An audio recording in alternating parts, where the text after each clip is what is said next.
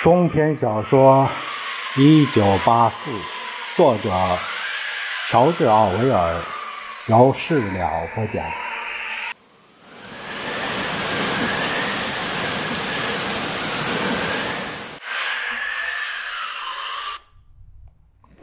犯人们仍一动不动地坐着，双手交叉放在膝上。没有下巴的人爬回原来的位置。他一边脸的下半部分开始发青，嘴巴也肿得失去了形状，变成一团樱桃色的、中间有黑洞的东西。不时有血滴到他胸前的制服上。他灰色的眼睛仍在打量别人的脸，目光比之前更加惊慌。他好像要弄明白，因为这丢脸的行为，其他人到底有多么瞧不起他。门开了，那个官员向骷髅脸的人做了个不大的手势。幺零幺号房，温斯顿身边有人吸了口气，一阵不安。那个男人猛地跪倒在地板上，双手紧紧地握在一起。同志，长官，他哭喊着：“别送我去那儿！我已经将一切都告诉你们了，不是吧？你们还想知道什么？我都招了，什么都招了。只要告诉你们想知道什么，我就把一切都告诉你们。把他们写下来，我会签字，什么都行，做什么都行，除了去幺零幺，除了去幺零幺房，幺零幺号房。”此时，男人原本十分苍白的脸变成了温斯顿不敢相信的绿色。这点毫无疑问。对我做什么都行。你们饿了我几个星期了，就饿死我吧，枪毙我，吊死我，关我个二十五年。还需要还需要我出卖谁？只要说出他是谁，我就把你们想知道的通通说出来。我不关心他是谁，也随便你们怎么对付他。我有妻子和三个孩子，最大的还不到六岁。你们可以把他们都带来，当着我的面割断他们的喉咙，我就站在这看着。但是千万别带我去幺零号房间。幺零幺号房，官员在吼着。那人疯子一般扫视了其他犯人，就好像要让什么人做他的替死鬼。他将目光停留在没有下巴的人那张被打成重伤的脸上。突然，他举起了瘦巴巴的手：“应该带这个人走，不是我。”你们没听见他被打后说了什么？给我机会吧！他说每个字我都会告诉你们。反倒的是他，不是我。见看守向前慢了一步，那人尖叫起来：“你们没听见他说的话？电瓶出了毛病，他才是你们想要的人。带他走，不是我。”两个身材健硕的看守弯下腰，抓住他的手臂。就在这时，他扑倒在牢房的地板上，抓住靠墙而设的长凳的铁腿，像野兽那样嚎叫起来。看守揪扯着他的身子，想把他拽开，但他死死地抓着，力气大的惊人。大约有二十秒，他们一直在拉他，其他犯人都安静地坐着。双手交叉放于膝上，直视前方。嚎叫停止。男人憋住呼吸，除了抓住板凳腿，他已没有力气做别的事。接着，他发出和之前截然不同的哭声。有个警卫用皮靴踢断了他的手指。他们把他拖了起来。幺零幺号房。男人被带走了，他低垂着头，步履蹒跚，护着那只被踢伤的手，不再做任何抵抗。很长时间过去了，若这形如骷髅的男子是在午夜时分被带走，那么现在便是早上；若他在早上被带走，现在就是下午。温斯顿已经有好几个小时都独自一人待在那里，狭窄的板凳硌得他很疼，他不时就要站起来走上一会儿。电瓶倒没有因为这个呵斥他。那片面包仍然留在没有下巴的人丢下的地方。起初他很难不去看的，但没过多久，饥饿就被干渴取代。他的嘴巴黏糊糊的，散发着臭味嗡嗡的声响和单调的白色灯光。让他感到十分眩晕，脑袋也变得空洞。由于无法忍受刻骨的疼痛，他想站起身，然后紧接着他又不得不坐下。他的头太晕了，以至于他无法立住脚跟每当他稍稍控制住身体的感觉，恐惧之感就会卷土重来。有时他有些侥幸地想着奥布兰的刀片。如果提供他吃的东西，可以想象，他就藏在他的食物里。他昏昏沉沉地想起茱莉亚，也许他正在某个地方承受比他还剧烈的痛苦。此时此刻。他很有可能疼得高声尖叫。他想，若把我的痛苦增加一倍，就可以解救茱莉亚，我会愿意吗？会的，我会。但这仅仅是理智上的决定，因为他知道他应该这么做，而感觉上他不想如此。在这里，除了疼痛，你别无他感。此外，当你实实在在的承受疼痛，不管原因如何，你有可能真心希望疼痛再增加一些吗？他还无法回答这个问题。皮靴的声音又一次由远及近，门开了，奥布兰走了进来，温斯顿跳了起来。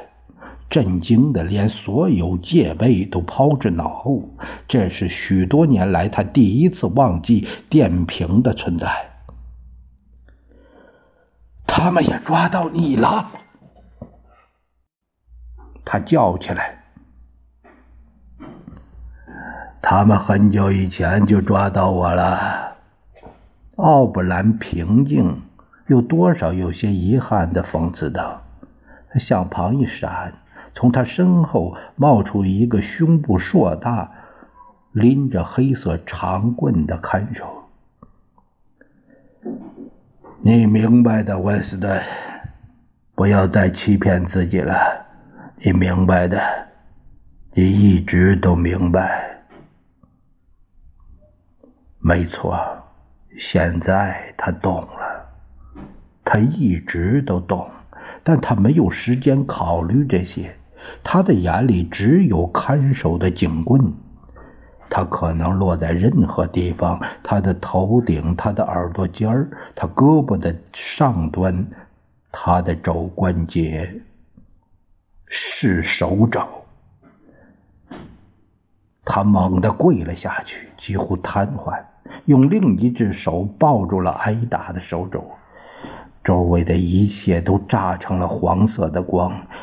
不可思议，简直不可思议！不过打了一下，就疼成这样。视线逐渐清晰，他能看见还有两个人正俯视着他。看守嘲笑着他扭曲的身体。至少有一个问题有了答案：不管有怎样的理由，你都不会希望疼痛加剧。对疼痛。只有一个念头，让它停止。世界上没有比肉体的疼痛更糟糕的事了。疼痛面前无英雄，无英雄。他一再反复的想着，一再徒劳的抱着被打伤的左臂，在地板上翻滚。温斯顿躺在类似行军床又比行军床高一些的东西上，身体被绑住，动弹不得。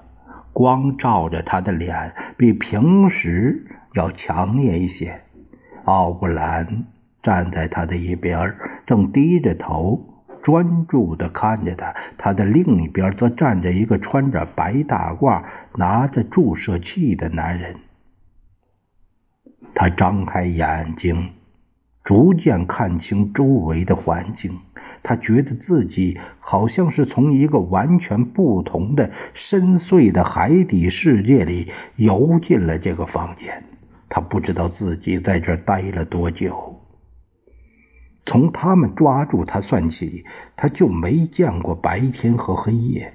他的记忆断断续续，他的意识有时死一般的停住，即便是在睡眠中也是如此，要经过一段空白时期才重新恢复。但这究竟需要几天、几星期，还是几秒，他就无从得知了。自手肘遭到第一重击后，他的噩梦就开始了。后来他才明白，当时发生的所有事情，都仅仅是个前奏，是几乎所有囚犯都会经历的例行公事般的审讯。每个人都理所当然的要承认诸如间谍、破坏等范围甚广的罪行。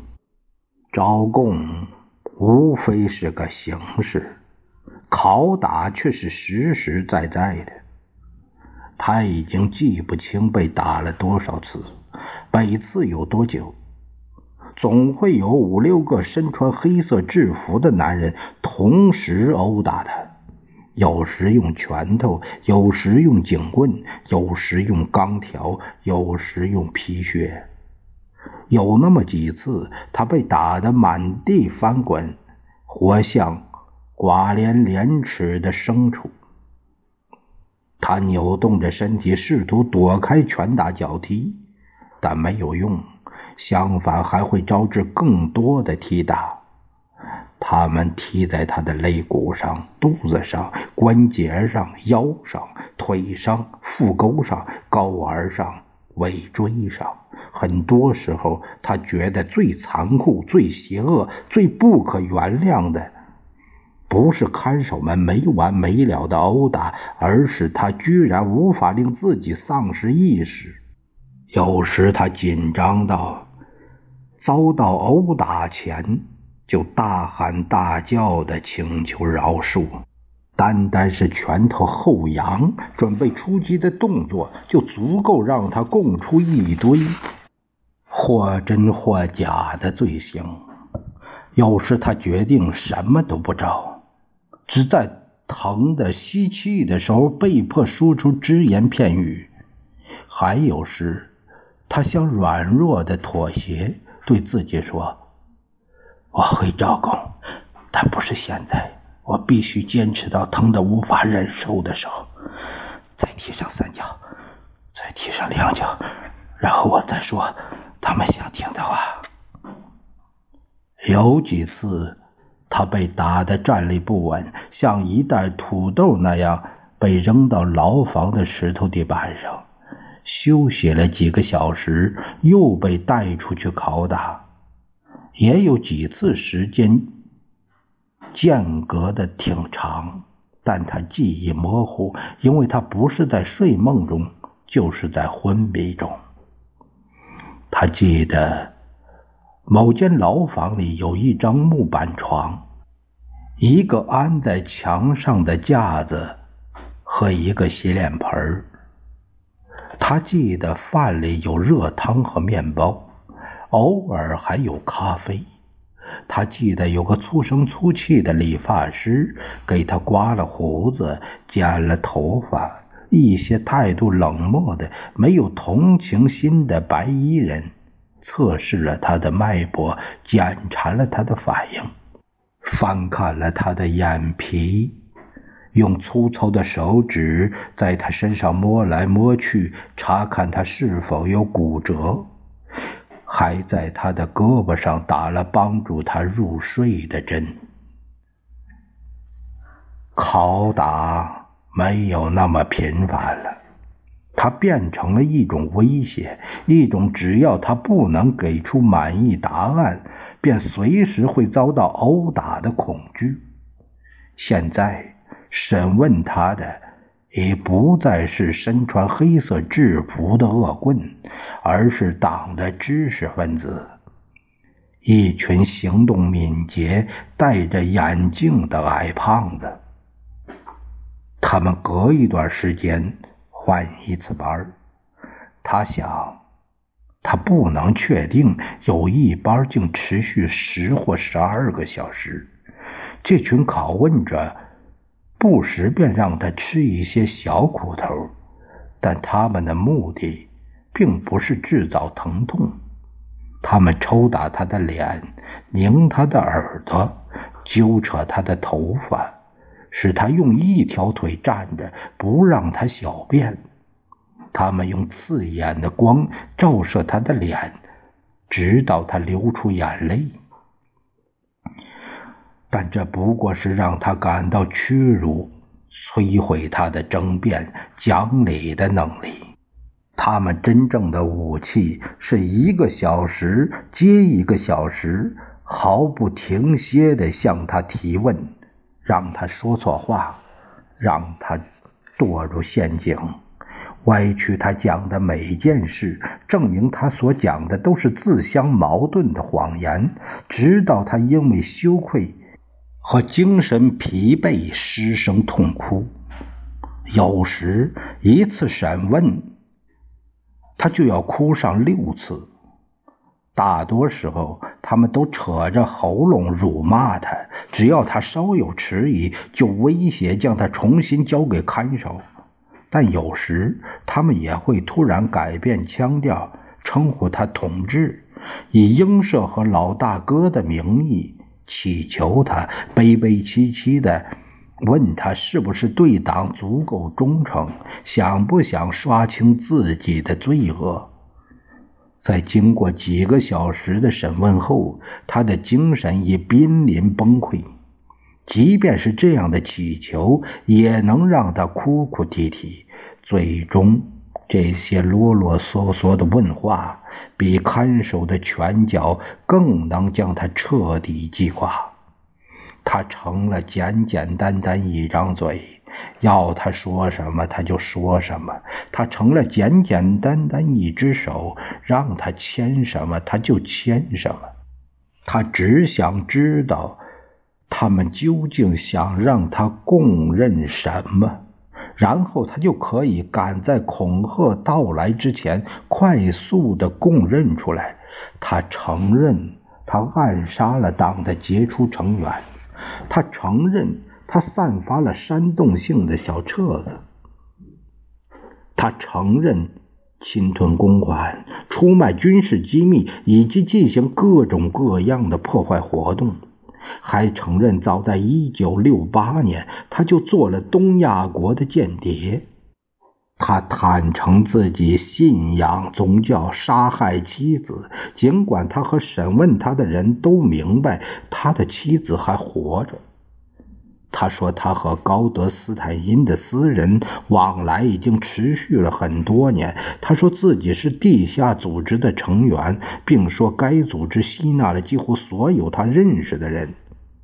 坦白所有事情，连累所有的人，这些都相对容易。再说，从某种角度看，这的确是事实。他是党的敌人，在党眼中。思想上的敌人和行为上的敌人没有差别。他还有另外一种记忆，这些记忆断断续续的出现在他的脑海中，就像一幅幅被黑暗包围的图片。他被关在一间牢房里，不知那里是开着灯还是关着灯，因为除了一双眼睛。他什么都看不见，在他的手边有一个滴答作响的、慢却准确的仪器。那双眼睛越来越大，越来越亮。突然，他从座椅上飞了起来，坠到了眼睛里，被眼睛吞没。他被绑在一张椅子上，椅子的周围布满了刻度盘。灯亮的刺眼，一个白衣男子看着刻度盘。门外响起了沉重的脚步声，门开了，那个长着蜡像脸的官员走了进来，身后还跟着两个看守。幺零幺号房，白衣服的人既没有转身，也没有看温斯顿，只一心盯着刻度盘。温斯顿被推进一条足有一公里宽的巨大的走廊，走廊里充满了灿烂的金色光芒。他笑着喊着，用最大的声音招了供。他什么都招，甚至把严刑之下都坚持不说的话都说了出来。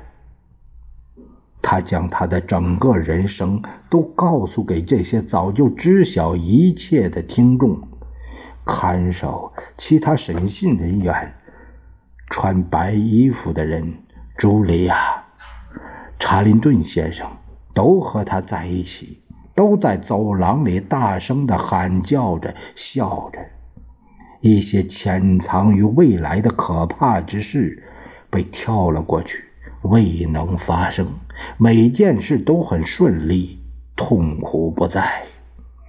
他生命中的所有细枝末节都赤裸裸的呈现出来，得到了理解和宽恕。他从木板床起来，恍惚听到奥布兰的声音。虽然在整个审讯过程中，他都没有看到奥布兰，但他有种感觉，觉得奥布兰就在他的身边，只是看不见罢了。奥布兰正是指挥这些事情的人。他命令看守打他。又不让他们将他打死，是他决定温斯顿什么时候应该疼的尖叫，什么时候需要恢复；是他决定什么时候让他吃饭，什么时候让他睡觉，什么时候把药物注射到他的身体里；是他提出问题并暗示答案。